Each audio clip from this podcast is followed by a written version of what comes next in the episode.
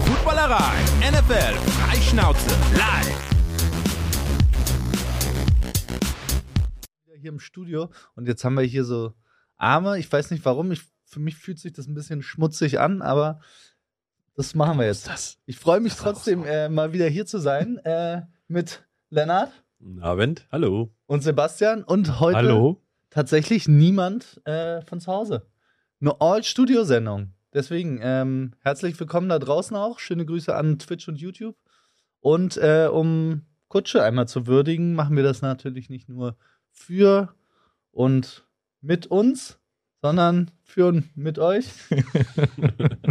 Nehmen wir so mit. ähm, genau, wir wollen heute sprechen über, über Dark Horses. Wir haben uns überlegt, welche Teams oder welche Spieler auch könnten für Überraschungen sorgen. In der kommenden NFL-Saison ist natürlich auch viel zu früh, aber wie alles, was man jetzt macht, eigentlich. Und dann müssen wir aber natürlich auch kurz über ein paar News sprechen. Äh, Brady kriegt irgendwann ein bisschen Taschengeld, wenn er dann entscheidet, doch nicht mehr Football spielen zu wollen. Also in fünf, sechs Jahren. Meinst du, meinst du so früh tatsächlich? Also, aber was ist, was denn das für ein absurder Vertrag? Und wer unterschreibt, also wo gibt's denn sowas? Ein Arbeitsvertrag, du kriegst 12 Millionen Euro, wann immer du anfängst. Und 375. e egal, wer den Job dann bis dahin gemacht hat, den du dann übernimmst, der ist dann weg. Ja, ähm, ich finde tatsächlich, äh, also A, finde ich es aus Tom Bradys Sicht, der schlachtet ja gerade oder der melkt die Kuh ja gerade nochmal richtig in seinem Alter. Vielleicht braucht er das Geld jetzt auch. Äh, ich meine, äh, der, die Klamottenmarke, die jetzt auch absurd teure Preise hat. Also, wenn man sich da mal anguckt, da kostet ein Tanktop, glaube ich, schon 75 Dollar oder sowas Mhm. äh, von der Brady-Marke. Dann sein Ernährungsprogramm wird jetzt wieder völlig gepusht und dann dieser absurde Deal bei Fox, ähm, der natürlich so ein bisschen ähm, die, die Troy Aikman-Nachfolge wahrscheinlich dann noch sein wird, der bei Fox war. Ähm, aber sie, ich glaube, 37 Millionen Dollar soll er pro Jahr bekommen. 37,5. 37,5, ja. Ähm, und also, weil ich finde es krass, dass er tatsächlich als Analyst im Fernsehen arbeitet. Also ich dachte, wir sehen ihn dann ein paar Jahre eher auf der Business-Schiene als, äh, als im Fernsehen. Ähm, aber ja, es ist scheinbar jetzt eine Mode für in Rente gegangene Quarterbacks direkt TV-Analysten zu sein. Ja, und man könnte sagen, es ist ja auch schon eine Business-Schiene auch bei dem Gehalt. Was ich krass finde, ist, äh, Fox hat, hat ähm, Aikman und Buck nicht mehr bezahlt. Haben sie jetzt raus aus den Büchern, dachten jetzt, ist irgendwie mal ein erfrischendes neues Ding, irgendwie gegen diese ganzen absurden Verträge und jetzt verdient Brady einfach mehr als Aikman und Buck zusammen. Ja, ist irre. Aber man weiß, ich weiß halt auch nicht, ob, ob Aikman und Buck, ob die nicht selber weg wollten. Also das äh, weiß ich nicht. Also ist natürlich viel Mutmaßung jetzt, aber gut. Ähm, jetzt soll ja wohl wahrscheinlich denn Kevin Burkhardt und, und Greg Olsen werden wahrscheinlich erstmal das, das Nummer 1 Team bei Fox werden. Und dann ist natürlich aber auch blöd, weil Olsen, der hat eigentlich, fand ich, einen ganz coolen Job gemacht letztes Jahr und äh, hat sich da eigentlich echt gut in, in, in- so eine gute Rolle reingespielt. Und jetzt weiß er halt schon, wenn Brady dann irgendwann aufhört, dann kriegt er den halt direkt vor die Nase gesetzt und Merp, kannst du wieder abhauen oder sowas. Ja, das ist so ein bisschen, um äh, NFL-Vergleich zu haben, so, wenn du deinem Quarterback sagst, du bist jetzt Starting Quarterback und wir wollen auch um den Titel mitspielen, aber in drei bis vier Jahren bist du auf jeden Fall weg. Ja, absurd. Also ich, ich finde, ähm, also ich kann es natürlich verstehen. Also ich würde sagen, der Name Brady zieht wahrscheinlich direkt nach seinem Karriereende mehr als als äh, jetzt vielleicht Troy Aikman und ähm, und äh, Joe Buck, wo- wonach also wenn ich das ja richtig gehört habe, Troy Aikman wollte man ja nicht mehr bezahlen. Joe Buck hätte man ja gerne gehalten, der wollte ja aber weiter mit mit Aikman das Ding machen. Aikman hat ja nun auch nicht mehr die absolute Gunst der, der des modernen Football-Fans, nennen wir sie mal so, Ja. ähm, weil er ja sehr gegen Analysten ist und so weiter und ähm, Fourth Down Plays, Running the Ball und so weiter er immer noch kontrovers sieht. Und ich, ich glaube, dann ja, holt man sich halt den, den größten Namen, der da so rumläuft mit Brady. Aber ist irgendein Name, also Tony Romo beispielsweise, ich mag es auch wirklich gerne, ihm zuzuhören, aber gucken mehr Leute ein NFL-Spiel, weil Brady kommentiert? Ich kann es mir wirklich nicht vorstellen. Also, das nicht. Völlig absurde Zahlen und man weiß nicht mal, ob Brady ein guter äh, Analyst ist. Das ist halt das, das ist das Problem. Ne? Das hast du auch gesehen mit, äh, mit Drew Brees, der überhaupt nicht rüberkam. Ja. Und ähm, wer war das denn hier? Äh, Jason Witten war das so auch, der ganz katastrophal gewesen ist und nach einem Jahr schon wieder, schon wieder abgesägt wurde. Du hast halt keine Garantie äh, dafür, dass du als guter Spieler auch automatisch ein guter, ein guter Kommentator oder sowas wirst. Ähm, ist schwierig. Ich tue mich zum Beispiel auch mit dem Manning-Cast ganz, ganz schwer. Also es nimmt mich nicht mit. Äh, gibt genug andere, die das, die das super finden, die da Bock drauf haben, äh, Eli und Peyton zuzuhören. Für mich ist das irgendwie nichts. Aber ja, wie gesagt, Brady, mal gucken. Aber wie gesagt, vielleicht passiert das auch erst 2035 und dann. Genau, wann, wann ist jetzt die Frage? Ähm, habt ihr das Gefühl, also mir ging es so, dass jetzt zumindest, wenn man hört, da ist jetzt schon ein Deal für nach der Karriere, das so ein bisschen, naja, aber dann, dann kann es ja, so lang kann es ja dann auch nicht mehr sein. Ja. Ja, also ich glaube schon, das Ende ist jetzt, also es war ja schon quasi das Ende, jetzt ist es aber vorhersehbar. Ich kann mir jetzt sozusagen vorstellen, dass er jetzt nochmal diesen kompletten One Last Ride nimmt. Ähm, ich denke, die Playoffs sollten für die Buccaneers drin sein. Grad. Und ähm, ja, und dann muss man halt schauen. Ich meine, der muss halt jetzt auch mal wirklich überlegen. Also klar, wir sprechen hier immer über Alter und der altert nicht und so weiter. Aber was man halt auch nicht vergessen darf, Tom Brady wird 45, wenn er in der NFL spielt dieses Jahr. Und also, es tut mir leid, 45, da muss man dann irgendwann auch schon wirklich mal sagen, vielleicht bringe ich es jetzt echt doch nicht mehr. Und da, deswegen bin ich da mal gespannt drauf. Aber fairerweise hätte ich das auch gesagt vor seinem 44., 43., 42. und auch schon dem 41. Geburtstag. Also spätestens ab dem 40. hätte ich gesagt, jetzt ist auch mal bald Feierabend. Ähm, er hat uns immerhin weiter, weiter bereichert, die Liga. Ähm, naja, dann, ja. Also ich glaube aber auch, das müsste, das dürfte doch jetzt mal der letzte, letzte Ride sein. Weil, also jedes Jahr auch überraschen mich die Bugs ja wieder, wen sie alles halten können. Äh, aber auch das geht ja irgendwann, irgendwann nicht mehr gut. Sie haben jetzt schon im Vergleich zur, zur Meistersaison schon ein paar Spieler verloren, man hat mitgekriegt. Wenn dann doch mal irgendwer ausfällt, wenn sie nicht so glücklich durchkommen, dann ist es halt auch ein anderes Team. Obwohl Brady letztes Jahr ja auch wieder mit einer seiner besten Saisons gespielt hat. Also MVP-Kandidat mit 44. Ähm, ja, ich glaube, aber ich, ich würde mich fast festlegen, nach, dem, nach der Saison ist Schluss. Tu es nicht. Ich glaube es auch noch nicht. Also, er hört das wieder und dann, dann haut er dir wieder einen rein, weil er genau weiß, dass er dir damit mega auf den Sack gehen kann, wenn er noch ein Jahr spielt. Und Ja, noch aber, eins. Aber seitdem er nicht mehr bei den Patriots ist, ist es nur noch halb so schlimm alles. Ja, das stimmt. Er ist ein bisschen menschlicher geworden. Ne? So Ja. sein Suff bei, bei der Super Bowl Bootparade, da hat ihn ein bisschen, bisschen nahbarer gemacht.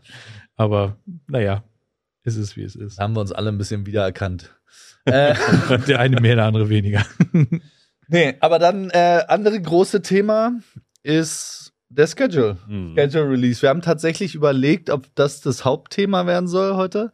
Wir aber, ja, nee, ist auch. Dann hätte, dann hätte ich aber, dann hätte ich mir den C gestoßen und hätte keine Zeit gehabt.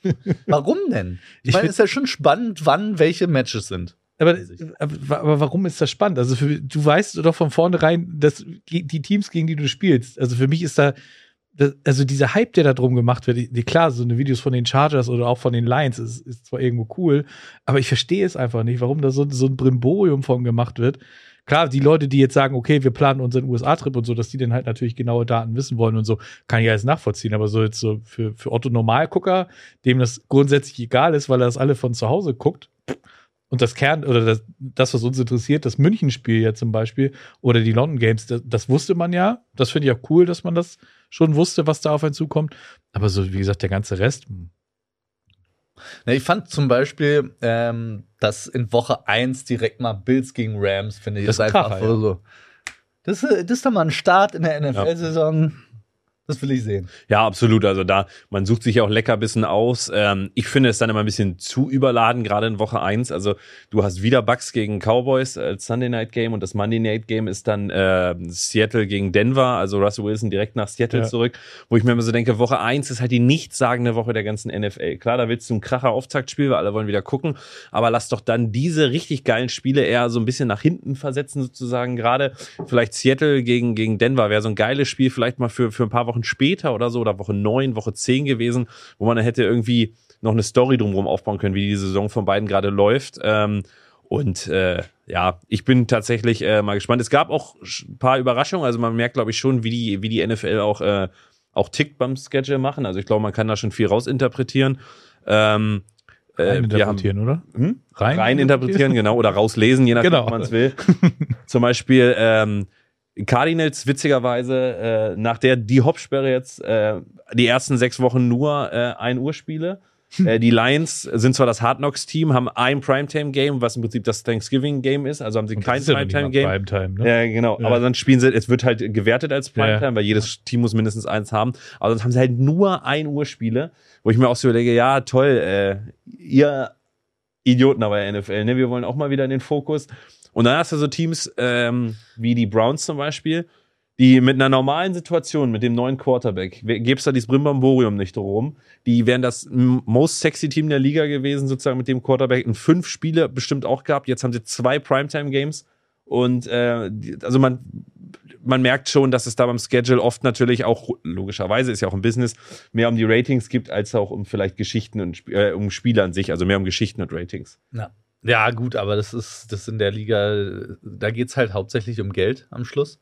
Und die Teams, die am meisten ziehen, deswegen kriegen die Cowboys ja auch andauernd immer Primetime-Games. Es Ja. ist, wie es ist. Die Cowboys, Giants, die ganze NFC East. Wahnsinn, ne? Die Eagles und Cowboys sind seit den 2000ern oder seit dem Jahr 2000 die beiden Teams mit den meisten Primetime-Games. Also einfach, weil die so eine Masse an Leuten ziehen und äh, wundert mich immer, weil ich meine, so erfolgreich waren jetzt beide Teams auch nicht. Mhm. Nee, ich weiß aber, woran es jetzt liegt bei Philadelphia. Ich war ja jetzt gerade drüben und bin auch einen Tag in Philadelphia gewesen. In der Stadt gibt's nicht viel anderes als Sport. Das ist, das ist keine besonders schöne oder spannende Stadt. da warst, warst du in South Street, hast dir die geile Straße da angeguckt, zum Beispiel, diese kleinen Lädenstraße. Dann, ja, die Skyline ist jetzt nicht so, das denke ich auch, aber South Street, die Liberty Bell, also man kann ja schon ein Die bisschen. Liberty Bell ist auch ein völlig underwhelming Platz Einzige, da. das Einzige, was interessiert, ist die Rocky-Statue, oder nicht? ja, ja, Also- selbst die ist auch nicht groß. Ja, also ich weiß ja nicht, ich weiß ja nicht.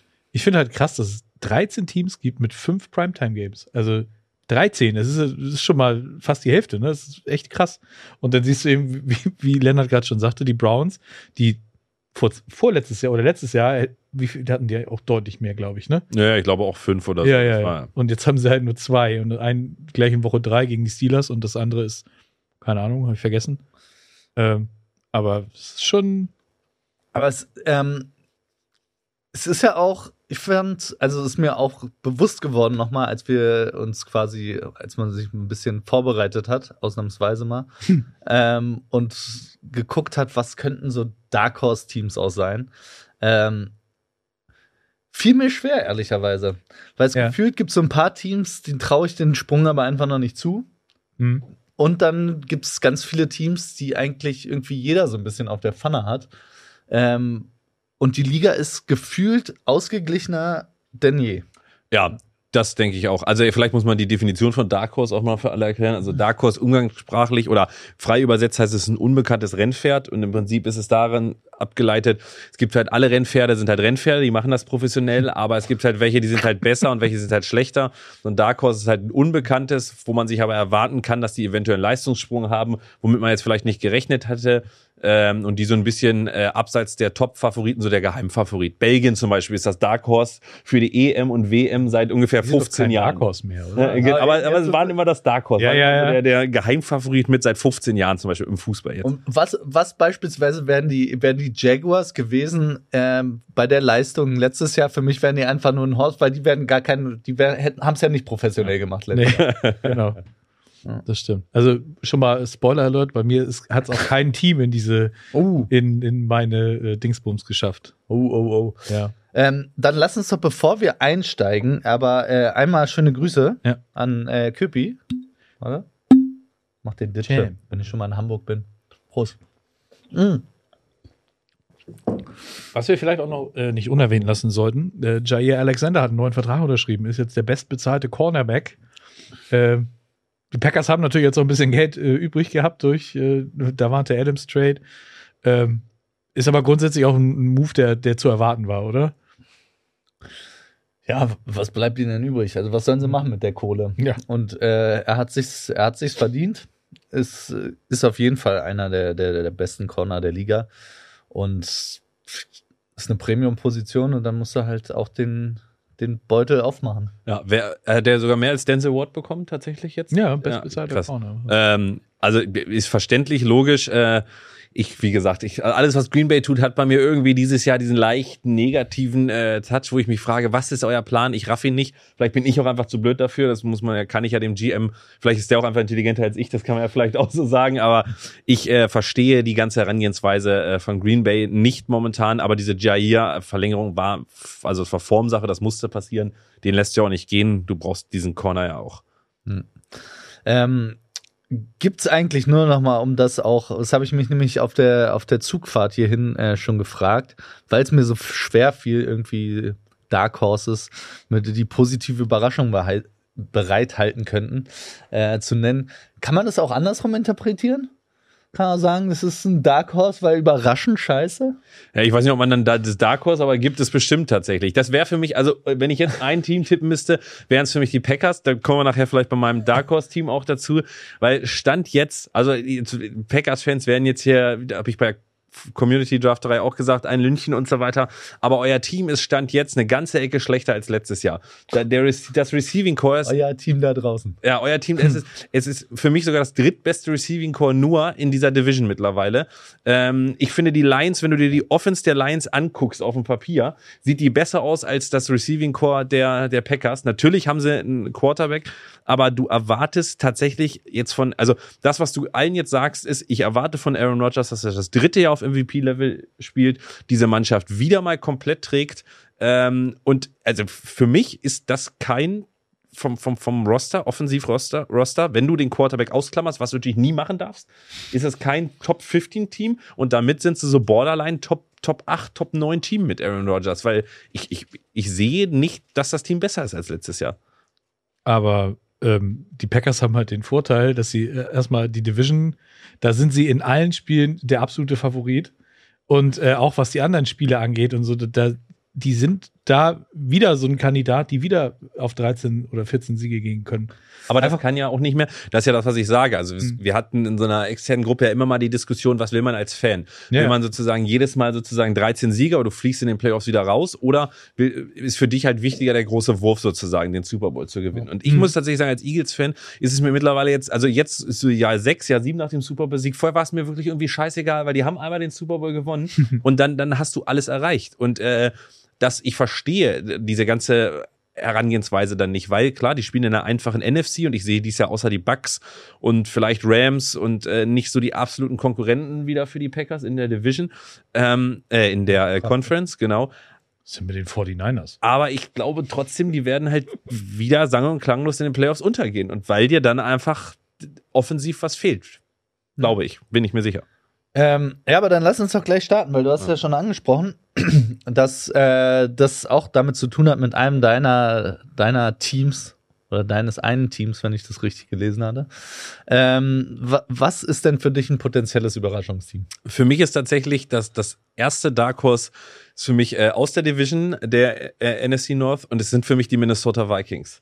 Ähm, ich hatte mich ein bisschen gefreut, als ich es gelesen habe, weil ich da wusste, da kann man wenigstens, da kann man gut drüber diskutieren. Genau, da kann man gut drüber diskutieren. Und ich sehe, diese Offense ist im Prinzip genauso geblieben wie letztes Jahr. Das heißt, du hast einen sehr guten Running Back, einen guten Backup davon. Das Receiving Core ist für mich immer noch klasse. Ähm, hat vielleicht den besten jungen Receiver mit. Adam Thielen immer noch eine Waffe. Der KJ Osborne war super letztes Jahr. Ähm, die O-Line ist okay, das muss wahrscheinlich nochmal gefixt werden. Aber dies und natürlich ist immer dieses Riesenfragezeichen Kirk Cousins.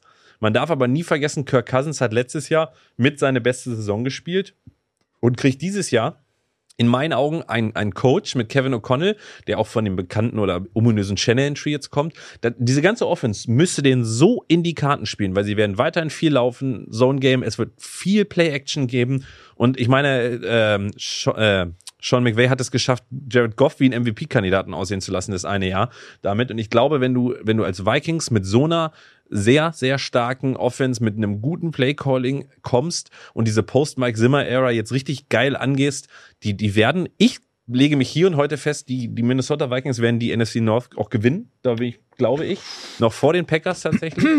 ähm, und ich glaube, die Defense, Patrick Peterson ist das nicht mehr das, was er war, ist aber wieder zurück. Die Defense ist auch immer noch stark. Und ich, ich bin der Überzeugung, die werden eins der Dark Horses, womit jetzt noch gar keiner rechnet. ist auf jeden Fall mal eine Bold Prediction zum Anfang und ich dachte, ich hätte mir da schon was äh, Verrücktes zurechtgelegt, aber äh, boah, Vikings vor den Packers. Ich sehe auch, dass sie vom Kader sicherlich abseits des Quarterbacks wahrscheinlich besser aufgestellt sind als die Packers, also im Receiving Core, in der Offensive auf jeden Fall. Wobei man bei den Packers, darfst du auch nicht unterschätzen, die haben das Potenzial einer elitären O-Line. Das sehe ich bei den Vikings beispielsweise erstmal nicht. Nee, das, da gebe ich dir recht. Und ähm, die Vergangenheit hat uns eigentlich gezeigt, dass solange Aaron Rodgers spielt bei den Packers, dass die Vikings da nicht so viel zu melden haben, wenn es um den Division-Sieg geht. Und Dark Horse, ich meine, die haben letztes Jahr um die Playoff-Teilnahme mitgespielt. So richtig schlecht waren die ja nicht. Ich sehe nicht, dass sie da einen großen Sprung machen. Wie, bei wie vielen Siegen siehst du denn die Vikings dann quasi? Also ich glaube, die werden zwölf Spiele dieses Jahr gewinnen.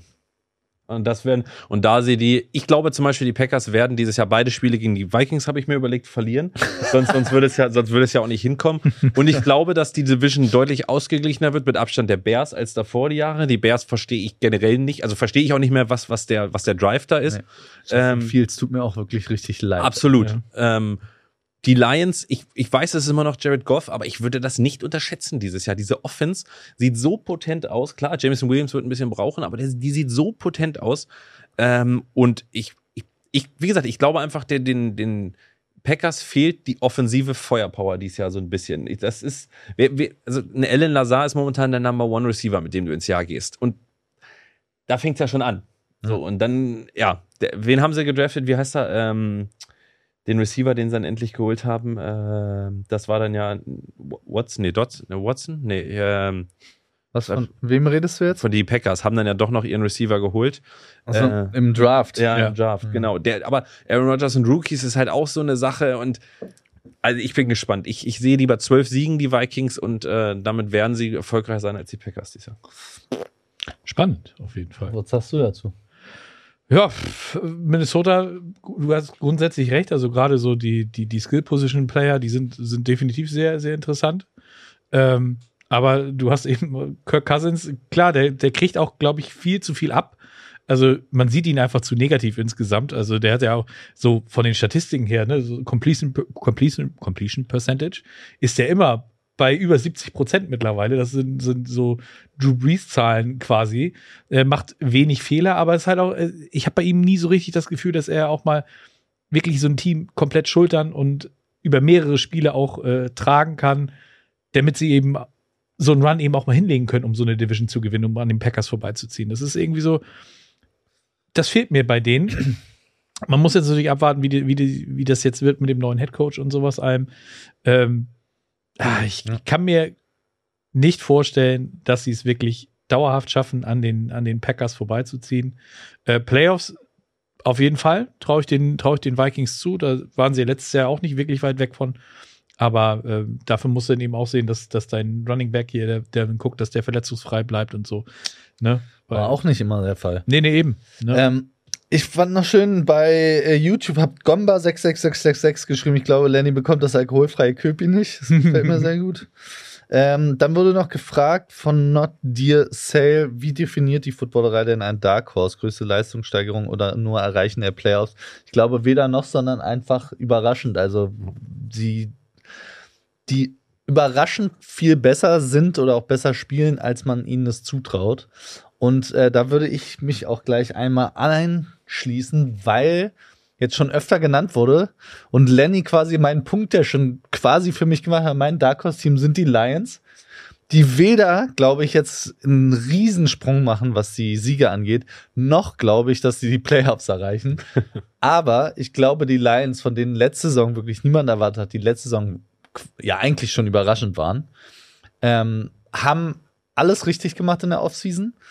Dan Campbell kann, von dem kann man, glaube ich, halten, was man will. Aber was sicher ist, ist, dass das Team für ihn hart spielt. Das haben sie bewiesen.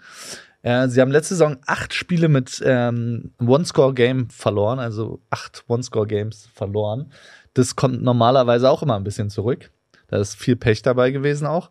Und ähm, wie Lenny es auch gesagt hat, sie haben auch meiner Meinung nach einen besseren Receiving Core als die Packers zumindest. Auf der Quarterback-Position ja, muss man nicht unbedingt drüber reden. Aber vielleicht ist Jared Goff auch am Schluss nicht so schlecht, wie er teilweise gemacht wurde. Immerhin ist er mit den Rams mal ins Super Bowl eingezogen. Jimmy Garoppolo auch, ich weiß, aber auch der wird hier oft schlechter gemacht, als er ist. Äh, das sind alles keine Quarterbacks, die dir jetzt durch die du einen Super Bowl gewinnst oder durch die du in die Playoffs kommst. Aber es sind halt, äh, und auch Jared Goff ist, glaube ich, ein Quarterback, der mit der richtigen Umgebung, einem hart spielenden Team, einem guten Receiving Core und einer stabilen O-Line ähm, durchaus ein Team dahin bringen kann. Also ich glaube, niemand verlangt von Jared Goff auch eine 40-Touchdown-Saison. Sollte möglichst, möglichst wenig Fehler machen. Die Defense auf jeden Fall verstärkt. Auch eine geile Geschichte mit Aiden Hutchinson zum Draft, Ja, finde ich, aus Fall. Michigan. Haben sie auch ein bisschen Glück gehabt, dass der noch da war. Äh, A2. ja, Das ja- ja, gut, aber wurde ja auch an eins gehandelt und ich weiß nicht, wie viel äh, den Pick der Jaguars vorhergesehen haben dann auch wirklich. Das stimmt. Ähm, Komischerweise dann ja jeder. Also dann hat ja jeder gesagt, ja. Danach, ja, ja. Danach hat ja ja jeder. also logisch, logischer Pick. Aber äh, die Lions, glaube ich, werden ein, ein frisky Team sein und sind für mich ein Grund, warum die Vikings vielleicht nicht so sehr überraschen werden, weil ich glaube, die Lions sind wesentlich besser, als sie letztes Jahr waren. Die Packers sind wahrscheinlich nicht mehr so gut, wie sie letztes Jahr waren, aber sie haben immer noch Aaron Rodgers. Und das sind für mich zwei Punkte, warum ich bei den Vikings ein bisschen zweifle.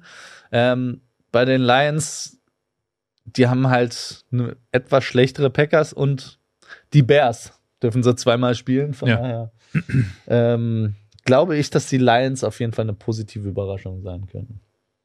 Ähm, ich habe tatsächlich auch überlegt, ob ich die Lions mit reinnehme, aber ich habe mich dann doch dagegen entschieden, weil es hat mich nicht so richtig hundertprozentig überzeugt. Ich kann deine Argumentation kann ich voll und ganz nachvollziehen und die teile ich auch.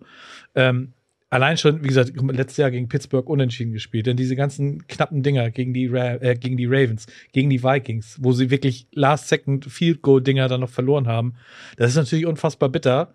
Aber sie haben eben, sie haben nicht aufgegeben. Die haben zum Schluss haben sie echt noch mal ein paar Spiele ge äh, geholt, besonders als Amon Rasan Brown, als der dann so, so richtig heiß gelaufen ist. Und äh, dem traue ich eben auch zu, dass er in seiner zweiten Saison noch mal einen, Sprung macht. Dazu hast du dir einen Wide Receiver von Alabama geholt, der auch kein schlechter ist, für den sie auch hochgetradet sind, für den sie günstig hochgetradet sind, mit Minnesota, finde ich, war guter Deal, den sie da gemacht haben. Und ähm, auf jeden Fall verstärkt. TJ Hawkinson müsste für mich den nächsten Schritt mal langsam machen. Da von dem, wenn man überlegt, dass er in den Top 10 gedraftet wurde, da sieht man, finde ich, noch nicht so viel, wie ich gerne sehen würde.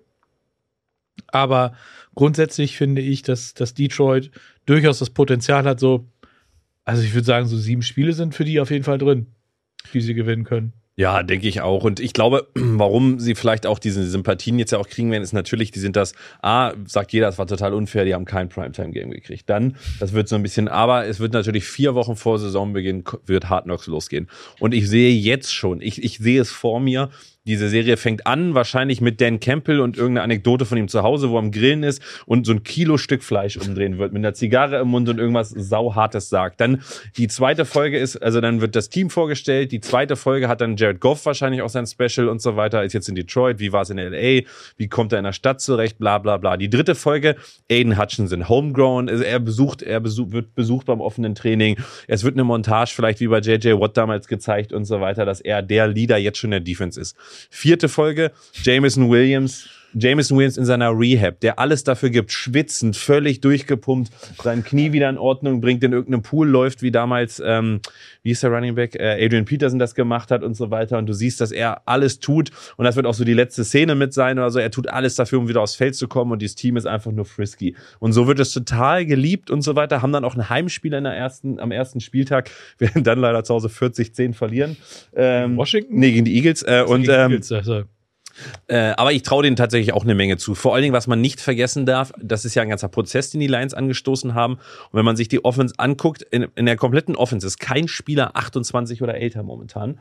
Äh, und das ist schon ein sehr, sehr junges Chor. Und wenn dann nächstes Jahr, wovon ich ausgehe, Jared Goff ausgetauscht wird, was er, glaube ich, auch selber weiß, Ähm, ja. Ob das nun per Trade ist oder wenn er keine Monster-Saison spielt, per Trade ist oder per Rookie ist, äh, dann ist dieser Plan ja wieder eine Stufe weitergebracht worden. Und ähm, deswegen, also ich glaube, die können auch überraschen. Ja. Ich mag auch, äh, dass die Lions tatsächlich den Weg gegangen sind und den Kader erst aufbauen, bevor sie einen Quarterback nehmen, die andere Richtung, die die, die, Bears genommen haben. Weil, äh, ja, die haben ihrem Quarterback, glaube ich, keinen Gefallen getan. Nee. Auf gar keinen Fall. Ja. Ja. Gut. Was, äh, was, hast du noch für, für eine Überraschung? Ja, wie gesagt, ich habe mich ja bei, bei Teams so ein bisschen schwer getan und habe mich deswegen nur für, für einzelne Spieler entschieden. Und zwar habe ich mich als erstes äh, für Quiddy Pay von den Indianapolis Colts entschieden. Der hatte ja, der wurde vor dem Draft oder für den Draft-Pick wurden, wurden die Colts eigentlich ziemlich gefeiert. Das war so ein guter Spieler. Ähm, hat dann so ein bisschen Probleme gehabt, in die Saison reinzukommen und ist dann aber so, ich glaube, ab Hälfte der Saison wurde er dann deutlich besser. Konnte dann auch ähm, wirklich als, als Pass-Rusher in, in, in das Spiel mehr, dem, dem Spiel mehr seinen Stempel aufdrücken. Und er hat halt eben auch noch den Vorteil, dass du, er hat noch einen DeForest Buckner in der, in der Defensive Line, den kennst du noch aus, aus 49ers Zeiten. Der ist halt auch einer, der, der gut äh, Pressure und sowas äh, generieren kann. Und dadurch ist er dann halt auch einer, der dann auch mal in 1 und 1, 1 äh, gegen 1 Situationen eben seine Schnelligkeit und, und seinen Druck ausspielen kann. Und so äh, für die Colts, die finde ich sowieso eine, eine, eine, gute Defense haben, ne? Wenn du dir ähm, die Linebacker und sowas anguckst. Das, das gefällt mir gut. Äh, die haben jetzt einen neuen Koordinator mit, mit Gus Bradley, wenn ich mich jetzt nicht ganz stark vertue. Äh, einer, der in Green Bay auch immer viel, viel gezaubert hat mit den Linebackern. Also das äh, könnte ich mir durchaus interessant vorstellen. Ich bin gespannt, wie das generell in, in Indianapolis läuft, jetzt mit dem, auch mit dem neuen Quarterback. Ähm, ja. Und in der, die spielen halt auch in der Division, wo, ja, gut, die Titans sind da, aber der Rest den musst du halt nicht wirklich großartig ernst nehmen. Und äh, für den, für den, ich glaube, also wenn du in der, in der AFC South, wenn du in die Playoffs, ein, äh, in die Playoffs einziehen willst, musst du die Division gewinnen. Dafür ja. ist die West einfach zu stark, der Norden ist zu stark. Ähm, du musst dann einfach sehen, dass du, dass du da die Division gewinnst. Und ich weiß nicht, ob die, die Titans, ob die jetzt dieses Jahr dann noch wieder so ein, so ein riesengroßer Faktor sind. Von daher, Indianapolis, Quiddy Pay, bin ich sehr gespannt auf Jahr zwei. Ja, finde ich, finde ich gut, weil er ist auch ein bisschen, äh, ein bisschen langsam gestartet in die Saison. Ich glaube, ich weiß gar nicht, wie viel, acht Spieltage dann ohne Sack die mhm, ersten oder so. Genau. Und kam dann aber immer besser rein, hat zum Schluss der Saison echt stabil gespielt, war vor dem Draft, auch wenn ich bei Quarterbacks wirklich mehr daneben liege, als auch mal zu treffen vom Draft. ähm, muss ich sagen, bei Quiddy Pay, äh, der hat mir schon vorm Draft auch gefallen. Der hat äh, die Tangibles, er ist lang, der ist schnell, der ist stark genug und er hat, wie du gesagt hast, hat insgesamt eine Defense, ähm, bei der sich nicht auf ihn konzentriert werden kann. Und ich glaube auch, dass wir von dem in, in Jahr zwei jetzt einen großen Sprung erwarten können. Ich ähm, bin, ich habe als Christian, äh, als Sebastian das heute äh, geschrieben hat, ähm, habe ich, äh, ja, nicht äh, Christian. Christian winkt. ja, als ähm, Sebastian das heute geschrieben hat, äh, habe ich mir da ein bisschen Quitty Pay auch angeguckt. Ähm, das ist ganz witzig. Es ist so, ähm, der hat in dem Spiel, in dem er eigentlich am schlechtesten bewertet wurde, seine meisten Sex gemacht. Das passt so auf seine ganze letzte Saison eigentlich. Also ich habe dann auch gelesen, er hat sehr, sehr schlecht in Anführungsstrichen gestartet, was so seine, seine, seine Stats hergab. Ähm, und dann hat man das Spiel auch so ein bisschen umgestellt. Ähm, auch besser auf ihn zugeschnitten und äh, er hat alle Voraussetzungen, wie du schon gesagt hast, dieses Jahr jetzt einfach dort durchzustarten. Ähm, ich bin bei diesem Indianapolis-Team generell gespannt. Also ich glaube, es ist für ihn gar nicht so schwer, da dieses Jahr durchzustarten, da er, glaube ich, ein sehr gutes Umfeld da jetzt hat. Jetzt haben sie ja auch Yannick Ngakwe noch geholt und so genau. weiter. Der ist auch bei den äh, Colts. Das heißt, er wird wahrscheinlich deutlich einfachere Matchups bekommen.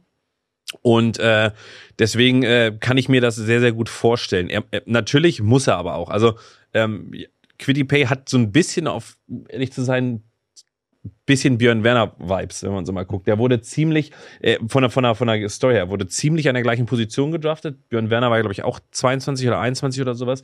Greedy wurde an 21 äh, gedraftet und ähm, so vom Saisonverlauf, ich habe das mal verglichen, war das nicht, also er hat deutlich mehr Sex gemacht und hat vielleicht auch mehr Upside, ohne das jetzt abwerten zu meinen. Aber da bin ich mal gespannt, wie das jetzt bei ihm ausgeht, weil er muss jetzt auch tatsächlich liefern, um halt, äh, um diesen Draft-Pick auch zu, zu rechtfertigen und um die Colts halt weiter hochzubringen. Aber er hat auf jeden Fall alle Voraussetzungen dazu. Jetzt äh, hätte ich jetzt nicht erwartet, dass du hier so ein, so ein äh, Beef vom Zaun brechen willst. Aber ähm, ja, weiß ich jetzt. Ich glaube, von den von der Athletik und der Spielweise ist schon, schon einfach ein anderer Typ. Und ich weiß auch nicht, ob, äh, ob Quiddy Pay im, im College, kann ich mich zumindest jetzt nicht erinnern, schon Knieprobleme hatte. Aber ähm, ich, mir hat er gut gefallen letzte Saison schon und ich glaube auch, dass der ein Impact-Player sein wird für die, für die Colts dieses Jahr, von denen ich auch erwarte, die auch bei mir in der engeren Auswahl für den Dark Horse waren, wobei die, glaube ich, jeder so ein bisschen auf dem Schirm hat für die AFC South, ne? Mhm. weswegen sie für mich sich disqualifiziert haben. Ja. Ja, weil es vor allem, also es ist so schwierig, finde ich. Ich finde, es ist so wirklich, äh, also ich hatte es auch im Zettel, aber du hast so, das ist für mich ein absolutes Wundertütenteam, was durch einen sehr guten Coaching-Staff 11-5, äh, 11-6 ist es jetzt 11-6 oder so gehen könnte. Ich habe aber auch, ich, ich, mich würde es nicht wundern, wenn die 7-10 zum Beispiel gehen oder, oder, oder 6-11 oder so. Ich Oh, das traue ich denen das aber mit Jonathan Taylor und so, das traue ich denen tatsächlich ich traue denen zu. alles zu mittlerweile. Ja. Also, es- Das würde mich überraschen. Ja. Wenn die richtig äh, abkacken, würde mich das überraschen. also über, ja, was heißt überraschen würde es mich auch, aber es würde mich nicht mehr wundern. So, Du weißt du, wie du das meinst? Das ist so. Ja, naja, in, aber in der Division, ey. Naja, ich, bin, ich bin gespannt. Was, was hast du noch mitgebracht, Äh, Erstmal habe ich was für, für Ja. euch alle mitgebracht, bevor ich meinen nächsten äh, Spieler bzw. Team hier sage. Und äh, zwar äh, haben wir da schon ein paar Mal von erzählt, Coro.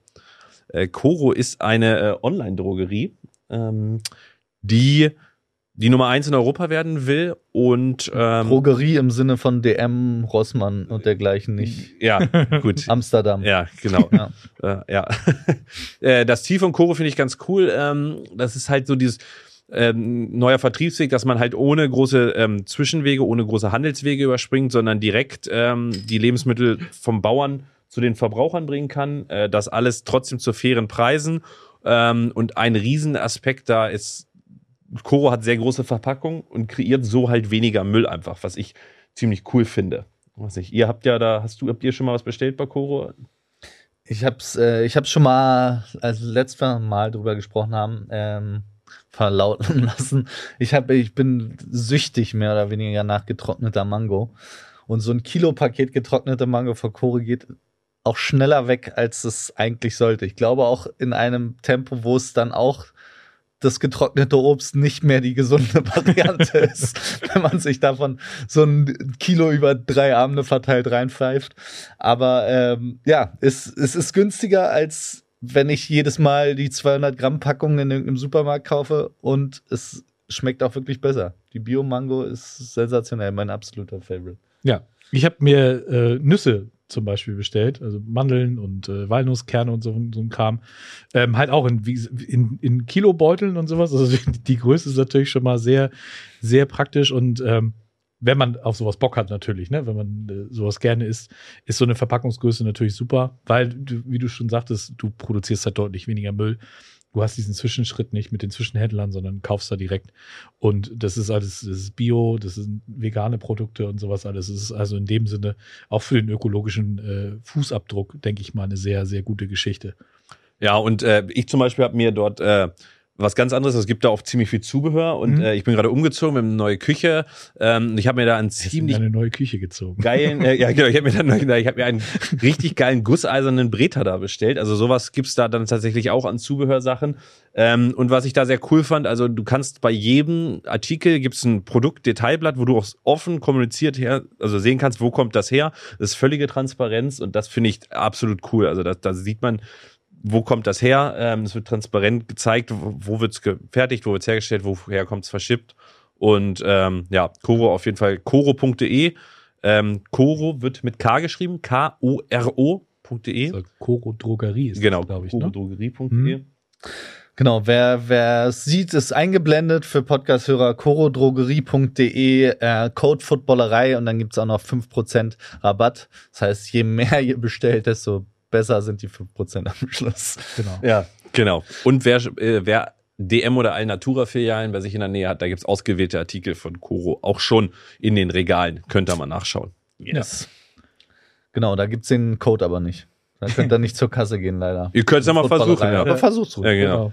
Ähm, ja, aber dann, dann lass uns weiter andere Überraschungen. Also überraschend wäre, auch wenn ich mir so ein Kilo auch mal an einem Abend einpfeife, das wäre tatsächlich überraschend. Wäre sportlich. Wär, das wäre sportlich, ja. Ja.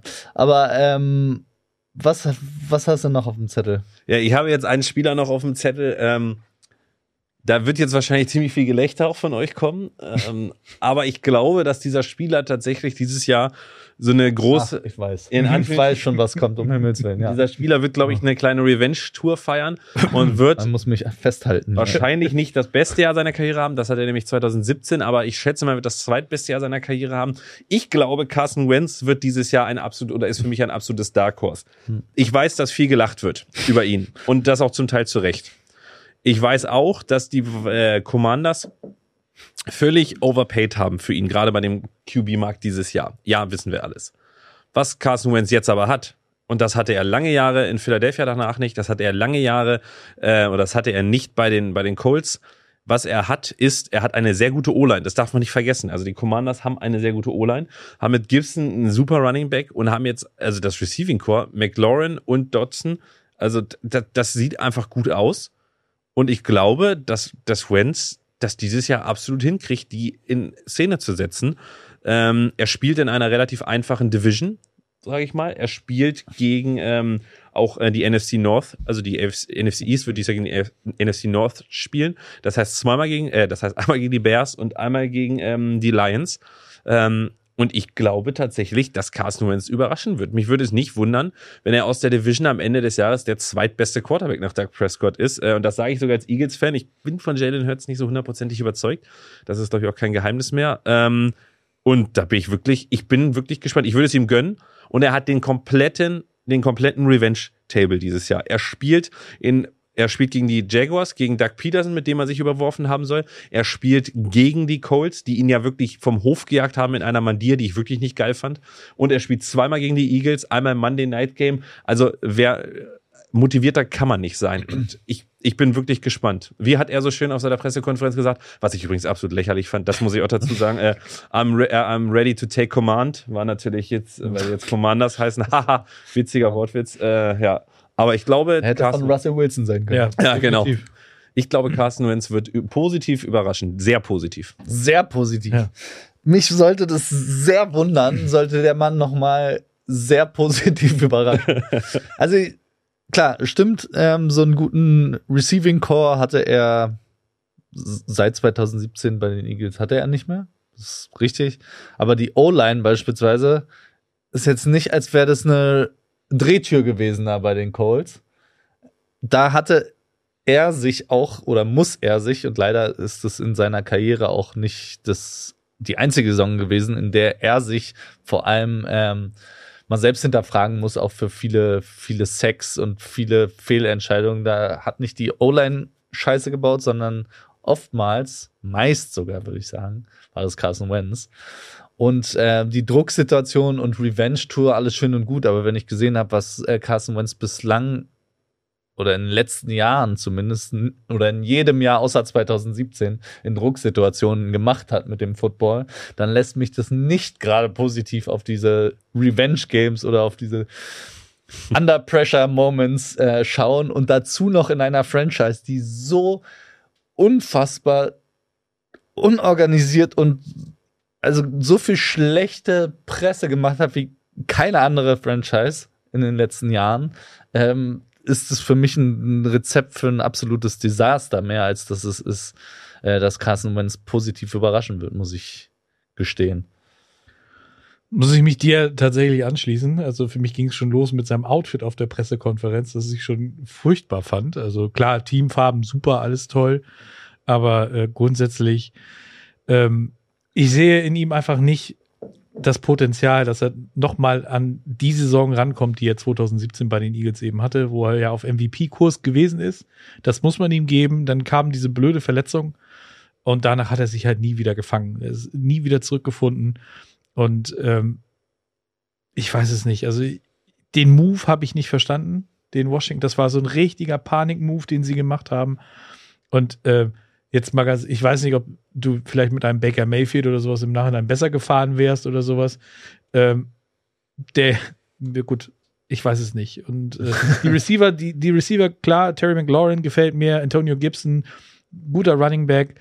Ähm, wie der Dotson jetzt einschlägt, ähm, bin ich sehr gespannt. Aber so Washington, das ist so, ah, gut, mit dem Scott Turner haben sie auch einen Offensive Coordinator, den ich eigentlich ganz cool finde.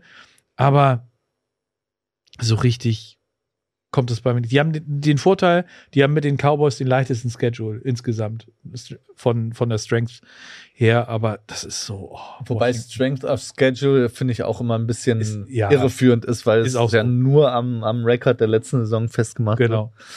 Ähm, aber ich weiß nicht, könnt ihr mal draußen schreiben, wie es eurer Meinung nach, ob man Carson Wentz noch eine Chance geben muss jetzt, also wenn, dann wäre das aber auch wirklich, glaube ich, die allerletzte, um nochmal zu sagen, der, der kann jetzt nochmal positiv überraschen. Wenn er es jetzt nicht packt, dann ist auch Schicht im Schacht, wobei das viele, glaube ich, vor der letzten Saison gesagt haben. Ähm, ansonsten ist für mich die, die Sample Size bei Carson Wentz ist halt eine wirklich überragende Saison und der Rest war halt einfach nicht so gut. Also am Schluss ist, hat er uns, glaube ich, mehr gezeigt, wer er ist in den ganzen Saisons, die halt nicht 2017 waren. Ja, ja, dem stimme ich nur halb zu. Also als, als Eagles-Fan hat man ja nun seine Rookie-Saison gesehen, die war okay, da war halt klassisch Rookie. Dann danach war die überragende Saison, dann hat sich das Knie zerschossen, ist viel zu früh zurückgekommen, ähm, hat aber gegen Ende der Saison das Team wieder in die Playoffs geführt mit vier Siegen hintereinander. Und da war er auch maßgeblich dran beteiligt. Danach das Jahr hat er es wieder in die Playoffs geführt am Ende der Saison. Ähm, und er kann, wenn er, wenn er das richtig will, kann er das. Und ähm, ich fand auch bei den Colts tatsächlich, also es lag jetzt, ich finde es, er war jetzt nicht der Grund, dass er, dass diese Mannschaft völlig implodiert ist.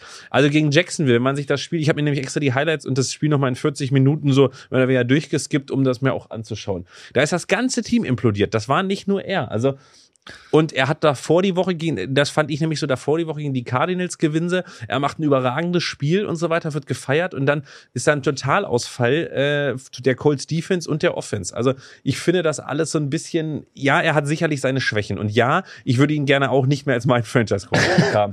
das, das gebe ich ja zu, aber ich glaube, er wird dieses Jahr eine deutlich bessere Saison spielen und ich sage dir auch genau, ich glaube, weil ihm das gut tut, in einer Organisation zu sein, die gerade so ein bisschen rumort. Weil, was? Ja, pass auf, aber weil in einer völlig blanken, in einer völlig aalglatten Franchise, wo alles funktioniert, da hast du ja nicht viel über das geredet werden kann. Also wird dauerhaft über das schlechte Play deines Quarterbacks geredet. Oh. Wie Indianapolis wird als aalglatt sozusagen gesehen. Bei Washington hast du so viele Nebenschauplätze, dass sich diese Washington Media vielleicht die ganz, nicht die ganze Zeit auf, auf Wentz stürzt, sondern du hast die ganze Zeit, der Owner hat dies gemacht, der Owner hat das gemacht, hier in Investigation. Und er kann da einfach in Ruhe mal und hat nicht diese ganze Attention auf sich. Oh, ich weiß nicht, ob das in Ruhe ist in Washington, wenn da die ganze Zeit irgendwie Kacke am Dampfen ist. Außerdem glaube ich, wenn diesem Washington-Team eine Sache gut getan hätte, dann ein Leader als Quarterback und wirklich, wenn ich von einer Sache wirklich komplett überzeugt bin, selbst wenn ich ihm zugestehen würde, dass er hier und da auch sogar bei den Colts letzte Saison Würfe gemacht hat, die nicht jeder Quarterback in der Liga machen kann.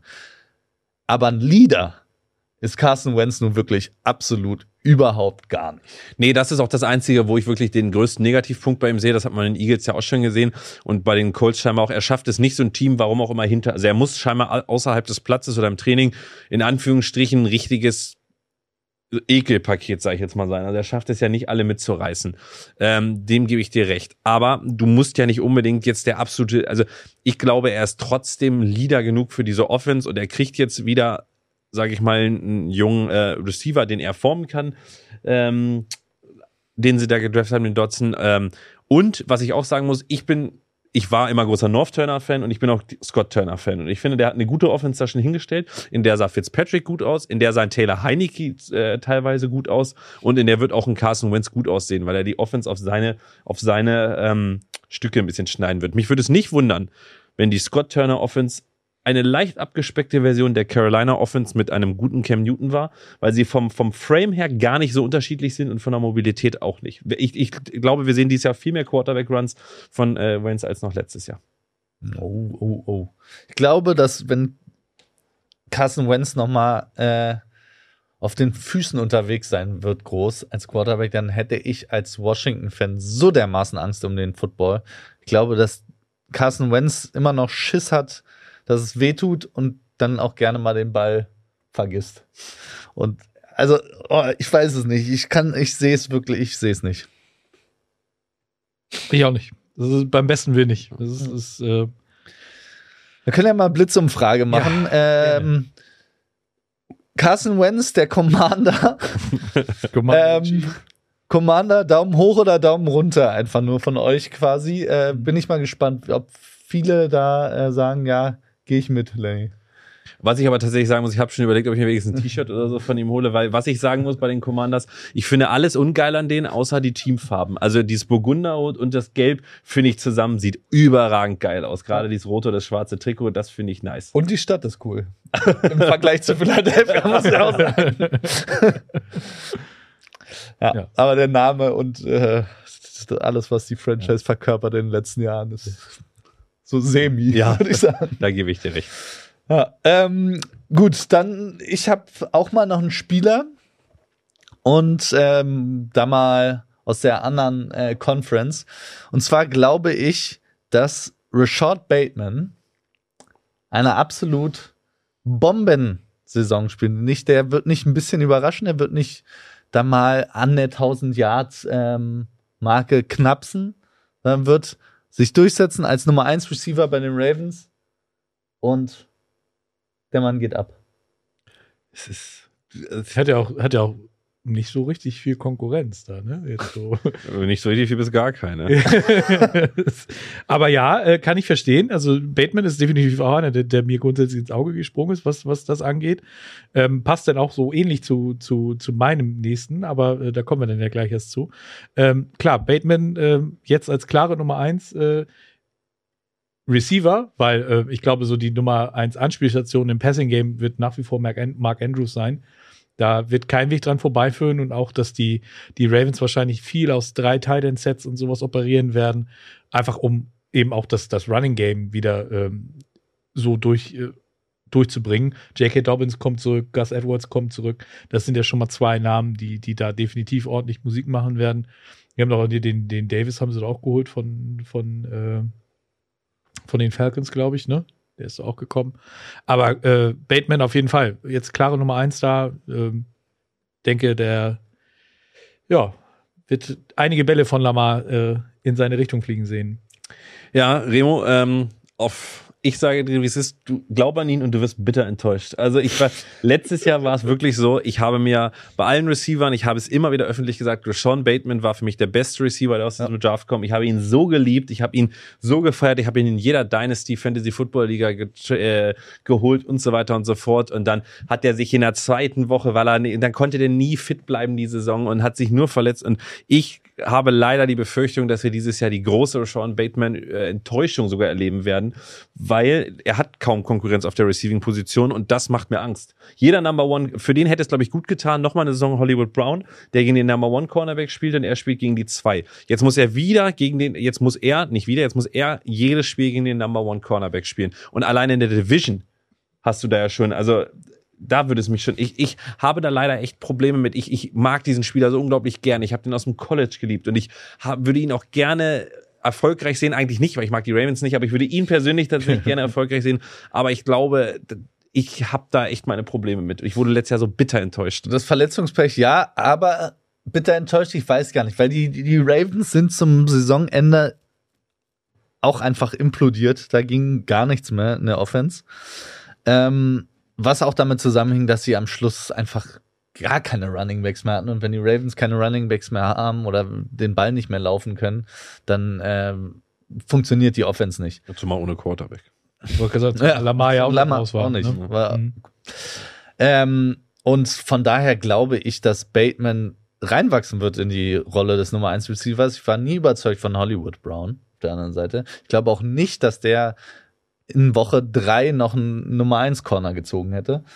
Ähm, von daher bin ich überzeugt davon, dass Bateman mit den Händen, die er hat, die wesentlich besser sind als die von Hollywood Brown, die Targets, die er zweifelsohne kriegen wird, ähm, auch fängt und dann äh, das Beste draus macht. Also ich kann mir wirklich vorstellen, dass der Mann eine 1300, 1400 Yard Saison Boah, hinlegen Das wird. ist schon Sport. 1400 wäre schon sportlich, aber ich Und ähm, deswegen, ich, ich erwarte mir wirklich viel. Ich habe aber ähnlich wie du letztes Jahr auch natürlich äh, zugegriffen. Großer Fan gewesen, wurde, wurde fantasymäßig auch enttäuscht. Aber wie gesagt, bei den Ravens äh, gab es da den einen oder anderen Grund, warum die Offense insgesamt nicht funktioniert hat. Ähm, das Einzige, was wirklich äh, ein Thema ist, ist natürlich seine Gesundheit. Fit bleiben müsste er für 1400 Yards. Ja. Und Lamar muss ja immer sich im Passing Game weiter immer noch verbessern. Also das ist ja glaube ich immer noch nicht seine allergrößte Stärke. Er hat sich zu letzten Jahr schon groß verbessert, das kann man ja auch sagen. Aber er muss tatsächlich ähm, ich bin mal gespannt, wie es ihm gut tut, vielleicht mit so einem Receiver auch jetzt zusammenzuarbeiten. Jemand, man hat sie jetzt ja ganz oft trainieren gesehen, also der Hype-Train geht ja auch durch Baltimore, ähm, weil jetzt hat er ja mal einen Receiver, den er wirklich auch mal in Anführungsstrichen etwas beschissener an. Also Bateman hat so einen großen Catch-Radius auch, äh, den er klar als, als Number One Receiver auch äh, One-on-One die Fades und so weiter äh, anwerfen kann und es konzentriert sich dann nicht vielleicht alles auf die Mitte des Feldes, wo dann Andrews steht. Ähm, da bin ich halt auch mal gespannt. Also ich, ich hoffe es und ich, ich wünsche es ihm auch, weil ich mag den Jungen echt. Ich, ich bin mal gespannt. Ich, ich habe leider meine Zweifel. Hm. Also Lamar immer noch verbessern ist auch seitdem der in die Liga gekommen ist, muss er sich verbessern. Und jedes Jahr ist er besser geworden. Also ja. ich, ich, muss sagen, ich glaube, Lamar ist mittlerweile ein Top 10 Passer auch einfach. Uff. Ja. Uh. Und ähm, dementsprechend Bateman auch. Dem wurde letztes Jahr auch, als er noch fit war, haben die Receiver viel fallen gelassen. Gucke ich vor allem in Hollywoods Richtung. ähm, von daher, ich, ich bin von Lamar, bin ich überzeugt. Ähm, und deswegen glaube ich auch, war das mit ein Grund, warum sie äh, Brown Hauch haben ziehen lassen, weil sie Bateman haben. Aber was mich da halt so, wo du das jetzt gerade, ne, Lamar hat überzeugt, warum hat Lamar denn noch keinen neuen Vertrag? Warum spielt er jetzt auf der, auf der 50-Year-Option? Also, das ist so ein Ding, das wundert mich grundsätzlich. Also, irgendwie habe ich nicht das Gefühl, dass die Ravens 100%ig überzeugt sind von ihm, weil, wenn du dir mal so die, die anderen äh, Quarterbacks anguckst, äh, die haben halt, wenn denn alle schon in Jahr 4 oder so ihren, ihren Monstervertrag gekriegt. Patrick Mahomes noch früher. Ähm, warum kriegt Lamar keinen? Ähm, klar, wie gesagt, im, im, im Running, im, im Running Game ist der absolut eine Waffe. Da musst du, musst immer mindestens einen haben, der ein Auge auf ihn hat.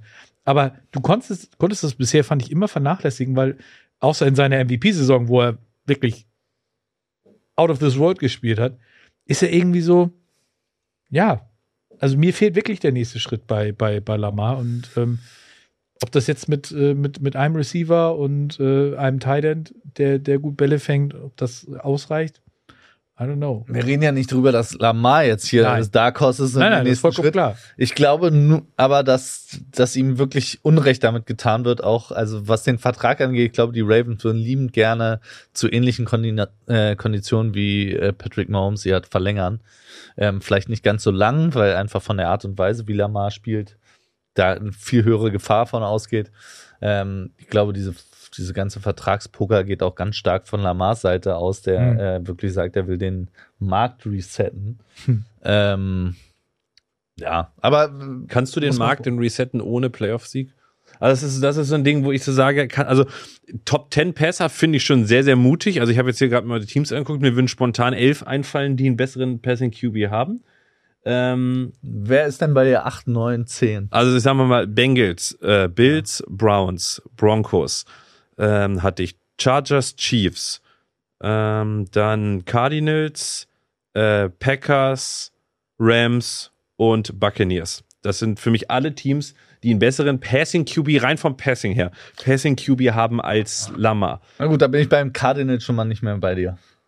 Hm. Oh, Streitpunkt, ja. Ja, ist ein Streitpunkt. Ich finde aber Kyler Murray vom Passing her deutlich besser als Lamar. Ähm, aber wie gesagt, er hat er hat dieses Jahr, er, er muss dieses Jahr auch, glaube ich, was zeigen, weil ich glaube, wenn er den Markt resetten will, dann braucht er eine starke Saison. Ansonsten wird er nächstes Jahr äh, der großen Voraussicht nach unter dem Franchise-Tag spielen, weil äh, er war letztes Jahr verletzt und das wird bei ihm jetzt auch ein Hauptpunkt bleiben. Er muss fit bleiben. Hm, er kann nicht wieder zweimal im Jahr Corona kriegen, das geht auch nicht. Also das ist ja auch Wahnsinn gewesen. Ähm, und ja, da bin ich äh, wirklich gespannt. Aber auf deinen Dark Horse bezogen, ich glaube, er hat alle Voraussetzungen, Bateman. Ich, ich weiß es nicht so hundertprozentig. Ich, ich glaube, es ist undankbar, Receiver bei den Ravens generell zu spielen. Mhm. Ja. ja. Apropos Wide Receiver, apropos Hollywood Brown, über den haben wir ja gerade schon gesprochen. Äh, um den geht es jetzt nicht äh, vordergründig, der ist aber äh, auf jeden Fall auch ein Thema, weil mein nächster Spieler ist äh, Rondale Moore, Wide Receiver von den Arizona Cardinals. Und dort ist äh, besagter Hollywood Brown als guter Spezi von Kyler Murray ja hingegangen. Ähm, der Vorteil, den, den Rondale Moore und auch Hollywood Brown eben haben, ist, dass Nuke Hopkins die ersten sechs Spiele einfach mal gesperrt ist. Und dass dadurch ähm, die natürlich auch die Möglichkeit haben, mit, mit Kyler in der Zeit ja eine Connection aufzubauen, dass Nuke denn eventuell gar nicht mehr so sehr ins Gewicht fällt. Dann der war letztes Jahr war er auch lange verletzt, wenn ich mich jetzt nicht ganz stark Ja. vertue. Ähm, und Rondale Moore hatte letztes Jahr natürlich noch das Problem, dass er jemanden wie Christian Kirk noch vor, vor ihm hatte. AJ Green war noch da. Der ich glaube, der hat 64 Targets gekriegt, 54 Bälle gefangen für 435 Yards oder sowas. Also jetzt keine, keine, keine großartigen Zahlen. Aber das hat natürlich auch großes Potenzial, um da dann eben noch weiter nach oben zu gehen. Klar, darfst du auch nicht vergessen, Zach Zach Ertz ist noch da, der, der wird auch äh, im Passing Game eine große Rolle spielen. Aber man muss sich ja nur die Offense von Cl- Cliff Kingsbury angucken. Ne, der spielt gerne mit vier Wide Receivers, mit vier Passempfängern. Und ähm, wenn da die Nummer eins äh, und die Nummer zwei von den besten Corners gedeckt sind, dann kann eben ein Rondell Moore, der aus dem Slot kommt, wahrscheinlich mit, mit seiner Größe, äh, definitiv auch Targets abgreifen und äh, auch kurze, schnelle Bälle fangen und äh, dann Yards auf der Catch und sowas generieren. Also deswegen für mich Rondell Moore durchaus das Potenzial in Jahr zwei mh, durchaus einen, Sprung nach oben zu machen. Können wir, bevor wir das kurz, äh, bevor wir das kommentieren, ganz kurz sagen, warum Nuke Hopkins gesperrt wurde? Habt ihr das gelesen? Er hatte Beaver Tranquilizer, was auch immer das ist, Beaver, Biber, irgendwas, also Beaver Tranquilizer genommen. Und äh, der hat so einen ganz komischen Fitnessguru, der hat auch schon mehrere Spieler auf die PED-Liste gebracht, gesperrt, äh, der Millionen kriegt. Also ich weiß es Resume. nicht. Ja, ich weiß nicht, warum man den nimmt und warum man dann von ihm sich Beaver Tranquilizer geben lässt. Also muss wirklich, ist eine kranke Geschichte. Du, manche Leute äh, gehen in Berlin feiern und nehmen Pferdeberuhigungsmittel. Ich verstehe auch nicht, aber das, das soll. Beruhigungsmittel. Berlin ist ja eh ein spezielles Pflaster, was das angeht. Du, Ja. Es gibt alles. Ja. Ähm, mein, mein Problem zu Rondé Moore ist ein bisschen, ähm, was gerade mit Lamar schon durchgeklungen ist. Ich bin nicht so ein riesen Kyler Murray-Fan. Mhm. Ich bin überhaupt kein Cliff Kingsbury-Fan. Und ich bin insgesamt sehr, sehr skeptisch gegenüber der Saison der Cardinals der Mhm. Ähm, Cliff Kingsbury startet normalerweise immer ganz heiß und äh, dann ab der Hälfte der Saison geht nicht mehr viel. Ab, ne? mhm. Ich habe die Befürchtung, dass jetzt ist sein drittes Jahr jetzt bei den Cardinals. Mhm. Ja, oder? Dass diese, dieser Anfang, dass eine Saison immer gut startet, weil der überlegt sich ja auch von Saison zu Saison nicht unbedingt was Neues. Dass jetzt die Teams irgendwann mal so, gut, jetzt machen wir nur noch die ersten drei Spiele funktionieren gut und dann ist vorbei. Ähm, dazu noch dieses ganze Drama mit Kyler Murray. Äh, ja, deswegen, ich bin äh, Ronald Moore für mich ein geiler Spieler, vor allem für Yards After Catch. Wenn du dem irgendwie frei blockst auf einen kurzen Pass und Mhm. der dann ein bisschen Raum kriegt, dann ab dafür. Rakete, ja. Jack, Jack, Hm? wie man sich Jack. Ähm, könnte ich mir gut bei den 49ers vorstellen, den Mann. Aber insgesamt äh, ist, bin ich skeptisch gegenüber der, der Offense, was das ganze Jahr angeht bei den Cardinals. Und Ronald Moore, geiler Spieler. Ich weiß aber nicht, wie groß der Schritt sein kann. Das wäre auch tatsächlich mein einziges Problem mit. Also ich glaube, ich glaube zum Beispiel, dass die Offense dieses Jahr, ich bin der Meinung, dass die Cardinals einen großen Schritt nach vorne machen werden. Ähm, weil Cliff Kingsbury sicherlich jetzt mal die ganze Saison oder die ganze Offseason auch daran gearbeitet hat, die Offense etwas kreativer zu gestalten. Mhm. Und ähm, das, ja, also das ist ja auch seine Ausgabe, äh, auf seine, so wie heißt das, seine Aufgabe. Ähm, ich bin mal gespannt, die, wenn man diese Offense auf dem Papier liest, steht da die Andre Hopkins, Rondell Moore, Hollywood Brown, AJ Green und Zach Ertz. Das sind fünf Leute, wo jeder gefüttert werden will, wo jeder will, will Bälle haben. Da habe ich ein bisschen Sorge um Rondell Moore, aber Sebastian hat das, glaube ich, ganz gut aufge, ähm, aufgefasst. Er könnte sozusagen der Nutznießer dadurch werden, weil wenn Hollywood wird sicherlich von Kyler oftmals bedient werden wollen, weil er so sein Buddy aus den ehemaligen Tagen ist. Das weiß auch die gegnerische Mannschaft. Der wird gedeckt werden. Wahrscheinlich sogar mit dem Number One Corner. Die ersten sechs Spiele. Zach Ertz oder äh, AJ Green. AJ Green letztes Jahr auch keine schlechte Saison gehabt, wird vielleicht sogar den Zweier-Corner kriegen. Und dann aus dem Slot kommt der wendige Moore. Ertz wird wahrscheinlich den besseren Coverage, Safety oder Linebacker auf sich ziehen. Und Moore hat dann alle Möglichkeiten, da Shifty eingesetzt zu werden. Und da ähm, sehe ich auch das, oder sehe ich eine Leistungsexplosion durchaus realistisch. Ich bin auch nicht der allergrößte Kingsbury-Fan, gebe ich auch zu.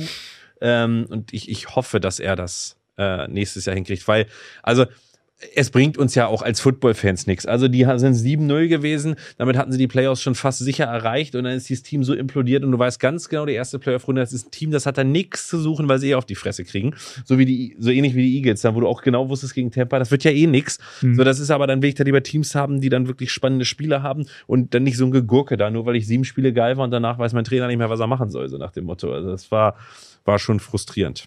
Mhm. Na gut, dann ähm, machen wir noch eine letzte schnelle Runde. Eine letzte schnelle Runde. Eins meiner absoluten Dark Horses ist mal ein Rookie. Äh, Sky Moore. Receiver, auch Moore, noch ein Moore. Noch. Receiver von den Kansas City Chiefs. Ähm, wird sowieso sehr mit Lob äh, oder mit Lorbeeren äh, gerade gehandelt. Ich glaube, äh, Sky Moore ist genau das, was Patrick Mahomes vielleicht gebraucht, nicht gebraucht hat, oder was heißt nicht gewollt hat, aber gebraucht hat. Wie hat das Batman so schon mal gesagt? Ich bin nicht der Held, der Gotham äh, verdient, aber den es braucht oder so. Und ich glaube, das ist das, was, was Sky Moore dafür sein kann. Ähm, die meisten Targets wird sicherlich immer noch ähm, äh, Gott, wie heißt er denn? Travis, äh, Travis Casey bekommen, genau. Ähm, für außen mit Nicole Hartman eingesetzt werden. Und ich glaube, Sky Moore, der erinnert mich sehr, sehr, sehr an Spielertyp Julian Edelman, der alles so ein bisschen kann. Und da bin ich wirklich drauf gespannt, dass gerade Mahomes diesen wirklich mit Bällen füttern kann. Der hat eine Agilität, die ist wirklich Wahnsinn. Äh, das Route Running muss ich ein bisschen verbessern, aber durch diese Agilität hat er, kann er so oft so frei stehen. Und ich glaube, das wird eine ganz, ganz große Überraschung. Und mich würde es nicht wundern, wenn er von den Receivern, die dieses Jahr gedraftet wurden, in den Top zwei bis drei landet.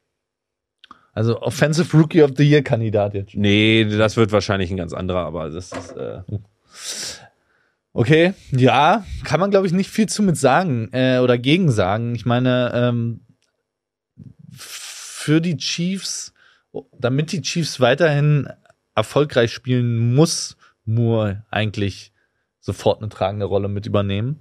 Ähm, weil ansonsten auch Patrick Mahomes, glaube ich, wird's man hat es, glaube ich, letztes Jahr ein bisschen gesehen, dass Travis Kelsey vielleicht doch zwei, drei Jährchen älter ist als seine Prime. Ähm, und Nicole Hartman nicht der zuverlässige Outside Receiver ist, den sie wahrscheinlich gerne hätten. Und sie hatten bislang halt immer Tyreek Hill da. Den haben sie jetzt nicht mehr. Und diese ganzen Targets und diese, die Gefahr, die von der Offense ausging, die muss ja irgendwer, muss ja zumindest versucht werden zu kompensieren. Weil äh, Hartman und Kelsey alleine werden das nicht kompensieren können. Was ist denn mit Juju? Und ah, ja, MVS, ja, auch völlig. Marcus Waldes Scantling. Der auch noch, genau. Also, da sind auch wieder viele Mäuler, die gefüttert werden wollen in Kansas City. Ja, aber kein richtig großes Maul. Mehr. Nee, das stimmt. Das stimmt. Und ähm, ich, ja, also ich glaube trotzdem, dass sie, die sind, äh, werden variabel sein ich weiß nur nicht, ob er nicht zu sehr in diese Speedstar-Rolle gedrängt werden wird. Auch, ich meine, mit 4-4 ist er jetzt auch keinen schlechten 40 gelaufen. Aber ähm, bin gespannt, ob der sofort den Impact haben kann, den du ihm jetzt hier zusprichst oder nicht. Ich glaube, er müsste, damit die Chiefs erfolgreich sind, aber für, für meinen Dark Horse gleich äh, glaube ich dann nicht so hundertprozentig dran. Kurze Frage zu Sky Moore. Was glaubt ihr, der wird ja mit zwei Y geschrieben, also ganz, ganz komisch. Äh, was glaubt ihr, wie viele Artikel von Reportern under over 200 werden innerhalb der ersten drei Minuten wieder editiert, weil da einer Sky Moore mit nur einem Y geschrieben hat, weil es so logisch ist?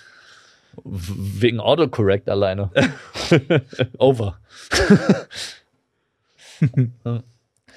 ähm, dann komme ich noch zu meinem letzten Dark Horse, wobei Dark Horse eigentlich falsch ist. Ich wollte das Team aber unbedingt nochmal unterbringen. Ich habe die Regeln einfach für mich ausgelegt. Nein, es sind nicht die 49ers. Oh, das ist auch niemand von den 49ers. Hm. Äh, da würde ich mir doch zu doof vorkommen, wenn ich das jetzt so zurechtschustern würde.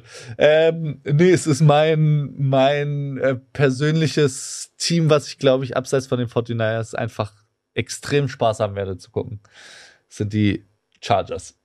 Hm? Ich habe so Bock auf diese Chargers-Saison. Und auch wenn die sich eigentlich nicht qualifizieren für Dark Horse, weil jeder irgendwie die Chargers ganz geil findet gerade, ähm, glaube ich, dass die so einen Sprung machen werden, weil ich traue den Chargers dieses Jahr endlich zu. Und ich weiß, die Geschichte und äh, auch so ein ewig erfolgloses Team, die sich immer selbst ins Knie schießen. Aber es hatten die Browns auch ewig und man ist immer eine Saison zu früh da, glaube ich, gefühlt. Letzte Saison waren schon alle auf dem Chargers-Train, mir inklusive. Deswegen glaube ich, diese Saison ist es jetzt aber soweit.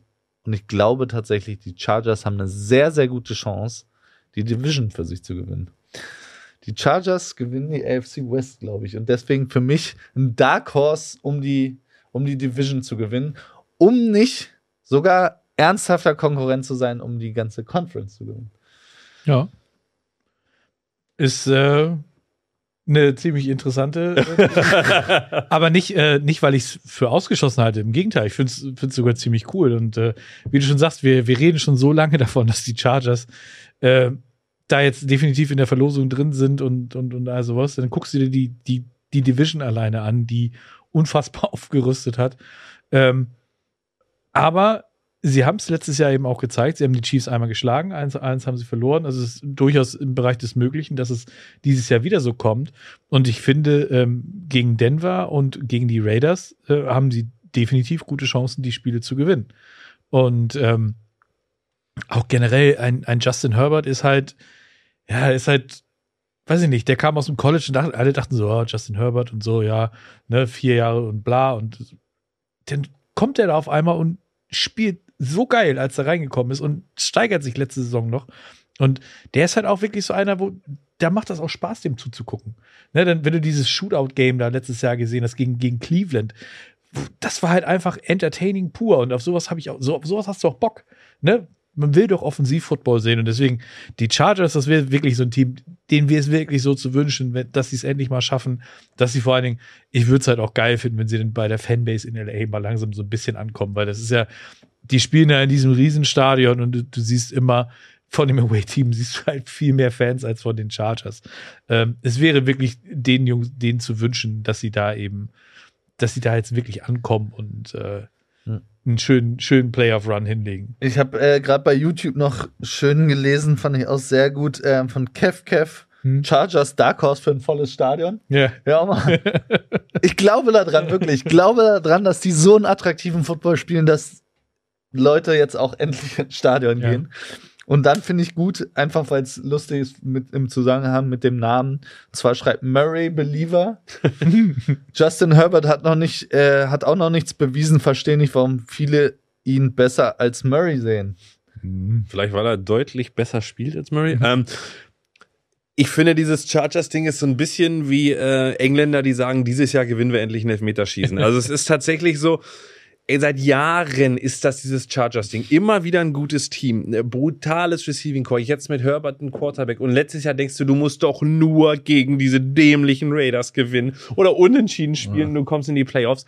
Und irgendwie haben die immer wieder Wege, es sich selber ins Knie zu schießen und zu versauen. Und ich verstehe das nicht. Das ist fast wie ein Fluch mittlerweile. Also, das, das gibt's ja überhaupt nicht. Und äh, ich bin nicht der allergrößte, ich mag Brandon Staley, ich bin nicht der allergrößte Joe Lombardi-Fan, sage ich. Ich hätte da gern ja anderen OC gesehen für Herbert, aber er hat es geschafft, Herbert ja trotzdem dann Richtung Ende der Saison mehr zu maximieren und auch zu sagen, weißt du was, mach doch einfach wie du willst, so nach dem Motto, das klappt ja hier nicht, was wir vorhatten. Mhm. Ähm, aber ich, ich bin mal gespannt. Also die, die Division, den Division-Sieg, ich traue ihnen auch alles zu. Ich traue ihnen aber auch zu, dass sie Vierter mittlerweile in der Division werden. Das ist so, ich weiß nicht, es ist so dieses, dieses Ding, die schießen sich so oft selber ins Knie und, und haben eigentlich so alle Anlagen und den wahrscheinlich zweitbesten Quarterback da außer Division. Ähm, ich, ich hoffe es einfach, weil sie haben es verdient. Und ich muss tatsächlich auch sagen, wo wir jetzt bei Farben sind, Hannoveraner, Gelb-Blau, immer eine sehr, sehr schwierige Kombi. muss man auch sagen. Aber dieses Babyblau und das Chargers Gelb zusammen irgendwie auf dem T-Shirt mit so einem Blitz, das hat schon richtig was. Und ich. Wobei dieses Blitz, diesen Blitz habe ich noch nie verstanden als Logo. wegen Charge. Charge. Ja, ja, gute Idee dahinter schon, aber das Design nicht. ich meine, ich bin ja auch sehr, sehr, also wenn, mich kein Team interessiert, gucke ich eigentlich immer auf die Uniform-Matchups und das, was ich dann geil finde, das, und ich finde, die Chargers haben auch mit die geilsten Trikots und Jerseys der Liga, auch dieses dunkelblaue mit den gelben, also top. Also eins mit Sternchen. Ich bin mal gespannt, ob sie dies Jahr einen anderen, dies Jahr einen anderen Helm aus ähm. Das darf man ja dies Jahr als einen zweiten Helm dazu haben. Äh, also ich, ich hoffe es und ich traue sie ihnen wirklich zu. Ähm, sie, sie als Dark Horse zu bezeichnen, finde ich, also das hast du die Regeln echt nach allen Regeln der Kunst gebogen. Aber äh, ich, ich hoffe das Beste. Ja. Remo, dein Wort in Gottes Ohr. Ja, wenn- ja, ich dachte, wenn ich mal hier in, schon vor Ort in Hamburg bin, dann mache ich hier auch, was ich will. Ja. Mit den Regeln. Genau. Ja. Ne, wo du gerade beim Thema, äh, du machst, was du willst, äh, bist. Ich habe mir auch so ein bisschen, ich habe mich so ein bisschen schwer getan, wer noch so ein Dark Horse werden könnte. Deswegen habe ich mir so überlegt, so als letztes gibt es so eine kleine Bold Prediction. ähm, nämlich äh, behaupte ich, dass äh, spätestens ab Woche sieben in der NFC South äh, zwei Rookie Quarterbacks als Starter übernehmen werden. Nämlich Desmond Ritter in Atlanta und äh, der gute Matt Corral bei den Carolina Panthers. Also ich Mar Mariota glaube ich A nicht, dass er verletzungsfrei bleiben kann. Es tut mir leid, Marcus, äh, wenn du das hörst, ne? no offense. Aber äh, ich glaube, Desmond Ritter ist auch so, der wurde ja als First-Round-Pick gehandelt und ist denn so tief gefallen. Und wenn du denn da zuschlägst, ich glaube, du hast da durchaus das Potenzial, dass, dass der wirklich auch das Team übernehmen kann. Und in Carolina hast du halt einen äh, Sam Darnold, den, den du am liebsten, glaube ich, immer noch irgendwie loswerden würdest, aber nicht kannst, weil du ihm seine 50-Option garantiert hast. Ähm, ich glaube aber, dass der Junge, äh, wie gesagt, Woche 6 nicht überleben wird als Starter und ähm, Sechs. kommt Coral und äh, Also wenn du mit Sam Darnold in Woche 1 spielst, dann gehört dieses ganze Team schon gefeuert. Also was wollen wir denn, jetzt wollen wir uns noch ein Jahr angucken, wo es dann mal Anfang der Saison heißt, vielleicht ist Sam Darnold doch besser als ein Top Bottom 3 Quarterback der Liga. Und dann wissen wir es nach Woche 3, dann hat er wieder so ein erstes Spiel, dann starten sie wieder 3-0 und alle denken, boah, Darnold, da hier geht's los. Und also wie oft wollen wir uns denn diese Darnold Experience noch angeben? Ich würde es viel geiler finden, wenn Baker Mayfield da in Woche 1 startet. Ja, gegen die Browns ja. nämlich. Das würde ich, äh, aber es ist, ich, Aber so, eine, so eine Brandrede macht mich ja fast, äh, juckt's mich schon fast zu sagen, Sam Darnold wäre mein Dark Horse. aber ich glaube da auch nicht dran. äh, kann nicht sein. Es nee, aber es ist tatsächlich ja, also ähm, sowohl Corey als auch äh, Ritter hatten ja, sind ja gefallen irgendwie im Draft. Wobei ich dann auch immer mich frage, wenn die Teams so überzeugt sind von dem Quarterback, warum haben die den nicht eine Runde früher genommen? Hm. Wenn er eigentlich ja von den meisten gegradet wurde, Ende erste Runde. Ja. Corral wurde ja auch noch vorm Draft in manchen Mock-Drafts, äh, ging der in der ersten Runde auch. Sonst zweite Runde, ich glaube auch, dem hat auch niemand erwartet, dass der bis in die dritte fällt. Und dann ist immer so die Frage, naja, so, so, so 100% überzeugt waren sie dann aber doch nicht. Nee, ähm, bei Carolina ist das, glaube ich, recht einfach auch zu sagen. Äh, an sechs äh, war keiner der beiden gerechtfertigt und danach Ja. hatte man ja keinen Pick bis 100 Richtig. irgendwas. Ja, gut. Man musste ja sogar noch hochtraden für Coral. Ähm, und ich glaube, das ist vielleicht, vielleicht hat man sich jetzt so ein bisschen das dem, diesen, diesem Schnack der Allgemeinheit auch zu Nutzen gemacht. Also, ähm, dass man sozusagen gesagt hat, die Quarterbacks sind so schlecht, vielleicht kann ich dann Spieler, die ich unbedingt haben will, vorher kriegen, die dann vielleicht nicht mehr da sind. Also warte ich halt ab, bis so ein Desmond Ritter kommt. Und weil, ich meine, gerade Atlanta sagt ja eigentlich, wir haben jetzt Matt, Mari äh, Matt Mariota. wir haben jetzt ähm, Markus. Marcus Mariota für zwei Jahre. Äh, ich glaube, Desmond Ritter muss spielen einfach. Also alleine der Tatsache geschuldet, du hast ihn in Runde drei genommen, du hast letztes Jahr Kyle Pitts geholt, jetzt Drake London geholt, du willst wissen, wie kann eine Offense, natürlich willst du wissen, wie kann Mariota aussehen, aber du weißt eigentlich auch, was Mariota ist. Und Arthur Smith hat ihn ja nun auch gebencht damals bei, bei ähm, Tennessee, hat ihn zwar auch geholt, aber auch gebencht. Und vielleicht sollte man jetzt einfach überlegen, die Zukunft ist jetzt, das ist eh ein kleiner Rebuild. Lass doch Ritter, wenn er die Zukunft ist, so viel Chemistry wie möglich mit, mit London und mit Pitts herstellen und ähm, dann gucken, was der Junge kann. So, das ist wäre so immer meine Strategie dahinter. Weil, Ich finde, du gibst aber den Panthers und den Falcons sehr viel Vorschusslorbeeren, wenn du dem, dem Draft Room äh, eingestehst, die hätten das Board gelesen soweit und hätten gesagt, ja, ach, die fallen eh, wir, wir machen halt ganz entspannt. Also in den letzten Jahren muss ich sagen, so viel würde ich den jetzt den Herrschaften da nicht zutrauen. Also sie hatten ja keine Not, meine ich damit. Also Ja. gerade Atlanta hat ja eigentlich keine Not, den jetzt da zu nehmen. Du hast Drake London, du hast Marcus Mariotto, du weißt, was er ist. Der wird dir solide fünf, sechs Spiele definitiv gewinnen, wo du mit äh, gut genug wirst, um nicht eine Katastrophe in der Stadt zu sein, aber schlecht genug, um nächstes Jahr eine gute Position im Draft zu haben, worum es ja vielleicht auch so ein bisschen geht. Stimmt. Und jetzt hast du Desmond Ritter da noch zugegriffen bekommen und äh, oder da abgreifen können. Finde ich jetzt gar nicht so gar nicht so verkehrt. Äh, bei den Panthers ich habe, ähm, muss ich auch sagen, die Aussage ist jetzt nicht von mir. Ich habe Around the NFL heute gehört, den Podcast auf dem Hinweg. Ähm, und äh, da wurde auch gemunkelt, also es würde kein wundern, wenn an Halloween der komplette Coaching-Staff der Panthers ausgetauscht werden würde. Weil der Owner Tepper heißt er, glaube ich, ne? Ja. ja, ja, Tepper, ja auch sehr, sehr emotional handeln kann. Und ich meine, ey, da muss jetzt was passieren. Und wenn du, also für mich, wenn du Sam Darnold in Woche 1 als dein Starter da aufstellst, dann gehörst du schon rausgeschmissen. Als Coach, als Offensive Coordinator, alle. Dann gehört dieser ganze Laden, also dann kannst aus, raus. Auch der Running Back. Wenn McCaffrey das zulässt, dass Darnold da steht, muss er auch gehen. Nee, äh, bin ich aber bei dir. Ja, ich, ich weiß gar nicht, wie bold die ist. Ich glaube auch, die, die beiden müssen spielen dieses Jahr. Ähm, und ich, ich bin gespannt. Ich bin gespannt, weil irgendein Quarterback aus diesem Jahrgang muss, muss ja dann doch besser sein, als, als alle denken. Ja, Kenny Pickett.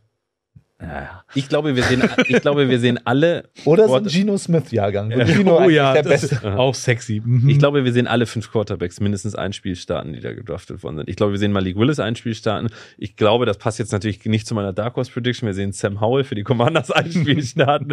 Und ich glaube, wir sehen die anderen beiden aber auch. Da, da ich, glaube ich, ich glaube schon, dass wir alle mindestens einmal starten sehen. Sam Howell übernimmt auch in Woche 7.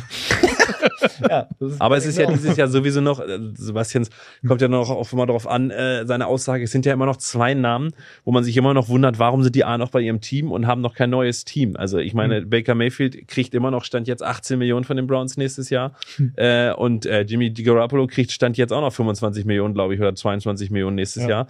Und man sich überlegt, Leute, also da sind ja noch zwei Namen, die eigentlich durchschnittlich bis unterdurchschnittlich Quarterback sind, aber besser als ein Rookie, den man ja trotzdem starten lassen könnte. Ja, ja, das, ja, das Problem ist nur, dass die Teams, die noch für einen Quarterback auf dem Markt wären, wie die beiden, eigentlich, äh, ich glaube, nicht so unbedingt heiß drauf sind, jetzt einen durchschnittlichen Quarterback, um dann aus sechs Siegen oder fünf Siegen sechs zu machen. Das ist. Ja, schwierig. Wir, wir sind gespannt, was da noch kommt. Dann machen wir eine Sondersendung. Wenn Baker und Jimmy endlich äh, ein neues Team haben, dann, dann machen wir hier Sondersendung. Ja. Die durchschnittliche Quarterback-Sondersendung. Was denn mit der USFL? Kann da nicht einer von den beiden. Gibt's die überhaupt noch? Also, ich habe so lange nichts von der USFL gehört. Oh ja, ich kriege immer so am Wochenende immer so Twitter-Benachrichtigungen davon. Echt? Bevor wir, bevor wir hier völlig ins Schwafeln geraten, äh, müssen wir noch ein Gewinnspiel auslosen. Richtig, stimmt. Ja? Wir haben äh, letzte Woche ein Gewinnspiel auf Instagram gemacht. Das äh, lösen wir jetzt schnell auf. Und ähm, die Möglichkeit auch noch mal äh, kurz nutzen und ähm, unseren Shop zu bewerben. Wir haben nämlich immer noch äh, einige Motive im Sale, weil wir ein bisschen umstrukturieren auch den Shop. Deswegen haben wir einige unserer beliebtesten Motive sind im Sale, unter anderem Russell Bande in einem äh, neutralen Schwarz. Ne? Von daher äh, immer noch zu gebrauchen. Ähm, und ich glaube zwölf weitere. Also einfach mal reingucken. Ähm, Footballerei, ähm, shop.footballerei.de, wenn ich mich nicht völlig täusche. Sonst googelt es einfach. Genau, sonst Shop Footballerei googeln. Genau.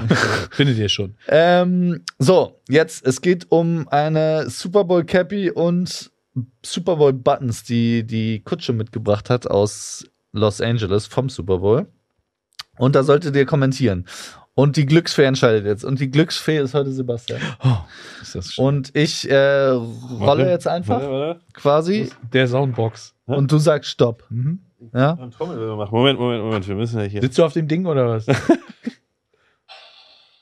Okay. Stopp. Naduste 07. Ja. Also, Naduste 07, wir antworten auch gleich bei Instagram. Äh, du hast das Ding gewonnen, die Cup. Wenn du uns hörst, schreib uns bitte eine E-Mail an äh, redaktion.footballerei.de, dass du derjenige bist mit irgendeinem Beweis, einem Zeitungsausschnitt von heute mit dem Datum von heute. Nein. Ähm, einfach schreib uns eine E-Mail und äh, mit deiner Adresse und allem und dann schicken wir dir das zu. Ja. Herzlichen Glückwunsch. Ja, Yes. genau, Glückwunsch.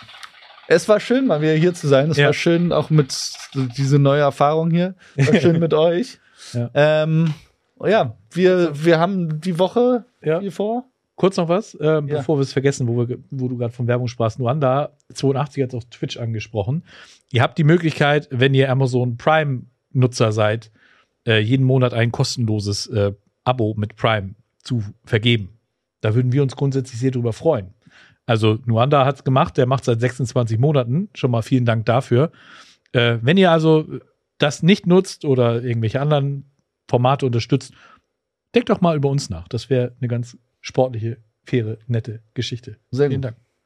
Sehr gut.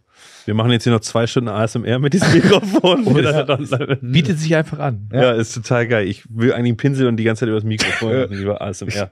Ess jetzt auch ein Kilo Mangos hier vor dem Mikrofon. Ja. Das gibt's nächste Woche. Genau. Ist, ist, ist, ist Icing the Kicker diese Woche? Ja, ne? Ich glaube. Ähm, ich, ich weiß es gar nicht. Doch, doch letzte, Woche war, letzte Woche war Locker Room, dann müsste Ja, diese Woche Icing the Kicker Icing the sein. Kicker, genau. Mittwoch ist dann äh, wie immer Boulevard angesagt. Und Yes. äh, ja, Und dann gibt's auch, äh, geht's bald wahrscheinlich auch wieder los mit ELF-Talks. Ja. irgendwann, Ne? Die sind in den Vorbereitungen. Im Lockerroom wurde darüber gesprochen. Hört es euch gerne an, war eine coole Folge mit Jan äh, Weinreich. Ähm, Mhm.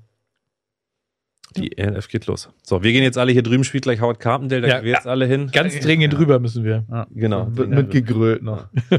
Geil, ey. Gut, ich freue mich. Äh, wir sehen uns beim nächsten Mal. Es war schön. Vielen Dank Macht's fürs gut. Zuhören, Einschalten.